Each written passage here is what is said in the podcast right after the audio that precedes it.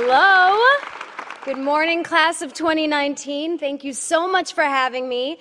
It is an incredible honor to stand here before you today. Thank you to the faculty, to the guests, the families, and to all the gorgeous students among us who are, beyond the shadow of a doubt, nursing raging hangovers and praying that this Disney princess keeps the let it go metaphors to a minimum. So I see you. I got you. Um, I want to start today by sharing a secret about myself that you might not know. I did not graduate from college. Whoopsies! Dean is in a full flop sweat thinking, oh my God, nobody double checked. I had a feeling when I saw her outfit because no one with a respectable degree would wear hoops of that size. Who let her in here? Um, but that leads me to another thing about me, which is um, I'm nice. And as it turns out, when you are nice, people tend to overlook a lot. In some cases, this could include experience, credentials, not having your driver's license at airport security. And yes, that's a true story. Twice. And you might say, Kristen, no, that's not a result of being nice. That's the result and the privilege of being a recognizable person. And okay, that may be true, but I will counter with my husband, who is also highly recognizable and doesn't get away with anything. Literally, 10 out of 10 times, he is getting a pat down at TSA. And that's because he's just not as nice as me. Don't get me wrong, I love him. I love him. He's brilliant, he's hilarious, he's literally my favorite person. But is he the nicest person? I don't, I don't know, guys. I just don't know. And I tell you this at the risk of divorce because I can't offer you the tricks of how to wield your shining diploma to ensure success. I can't tell you the answer to the age old actor's dilemma should I move to New York? Should I stay in LA? And for goodness sakes, I cannot tell you what a Magna Carta is or what it even does. I literally don't know. I don't have to answer any of those questions, and, and, and let me tell you a secret nobody has the answer to those questions.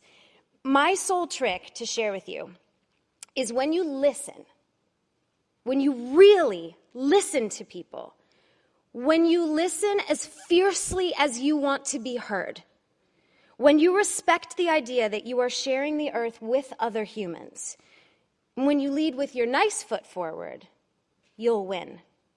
Every time.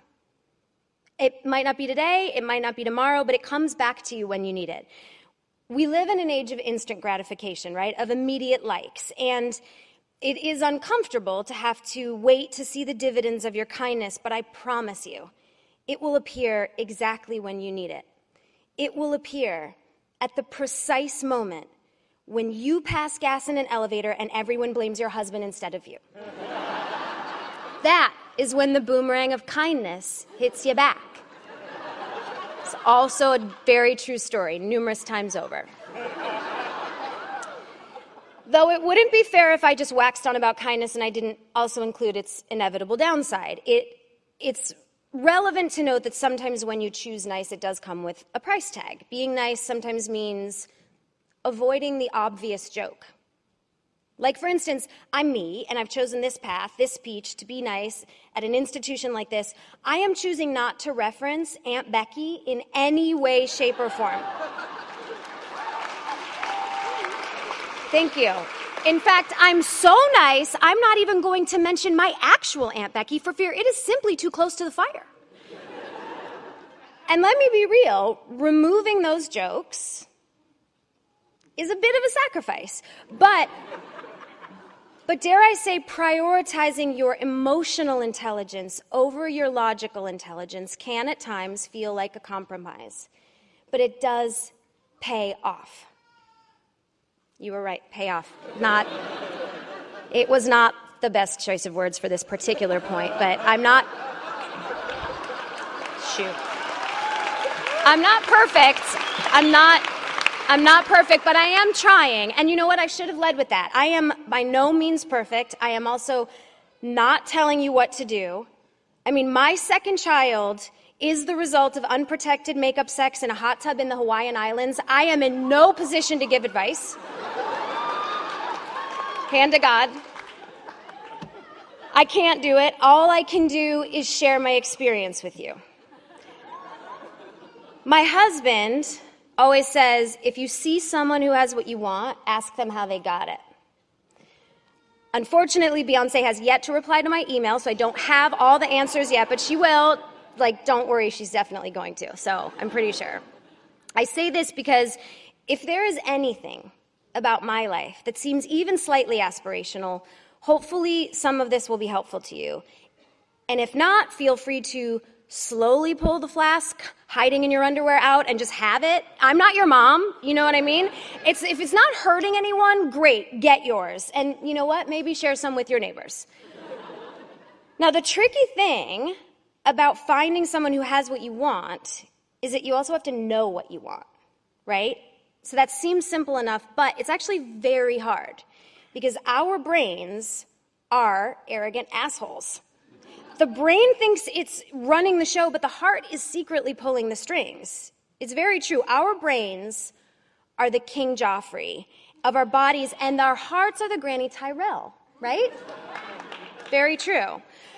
We, we think we know what we want, but we often have no idea what we need. And because of that, we often approach life with one goal, and we end up finding our real purpose along the way.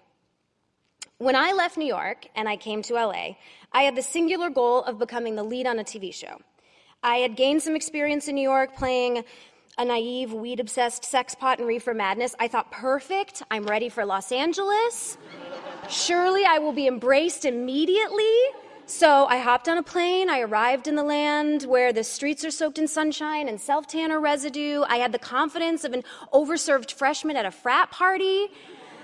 I was like, here I am. And I began the process of auditioning, which it's really just a condensed way to say driving back and forth to Santa Monica in rush hour traffic. But the feedback that I received was that I was always either too young, too old, too cute, too plain, too smart, too ditzy. It was as if Goldilocks were every casting director.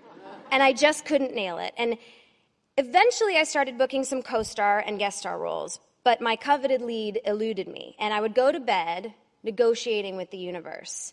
I would say, okay, if I could just book the lead on CSI NCIS ER Miami, I promise I will decrease my carbon footprint by at least six in the next calendar year. So clearly, I know absolutely nothing about the measure of carbon. I find it almost as confusing as the concept of the Magna Carta. But then it happened. I was cast on Veronica Mars, which was my first show, and everything I ever wanted was in front of me. I was earning a real paycheck, I was the lead of a TV show. I owed the universe all my carbon. but once we started shooting, something very unexpected happened to me well, two unexpected things. The first was Ryan Hansen, who played Dick Casablancas. His hair. It was the exact, almost too accurate, too on point shade of surfer blonde, blonde boy. It was like the kind that gives you PTSD from walking along Venice Beach, that you're just like, whoa. It was terrifying, and I loved it. The second was that, despite the recognition of my dream, I wasn't happy. Like at all. My arrogant little asshole brain could not comprehend what was happening. I was like, how was this possible? This is what I wanted and what I needed, right? And yet I had it all and I was lonelier than I had ever been. And it wasn't until the boy with the surfer hair invited me to his birthday party after hours offset, away from work, that everything changed.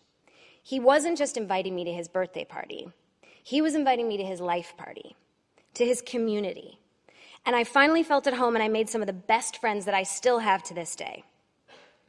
It, in retrospect, I know it wasn't the role I was looking for, it wasn't a paycheck or a titular character. I, what I really needed was friendship. So I want to stress to you build your tribe. They will keep you alive. I'm also pretty sure that's what Beyonce would say.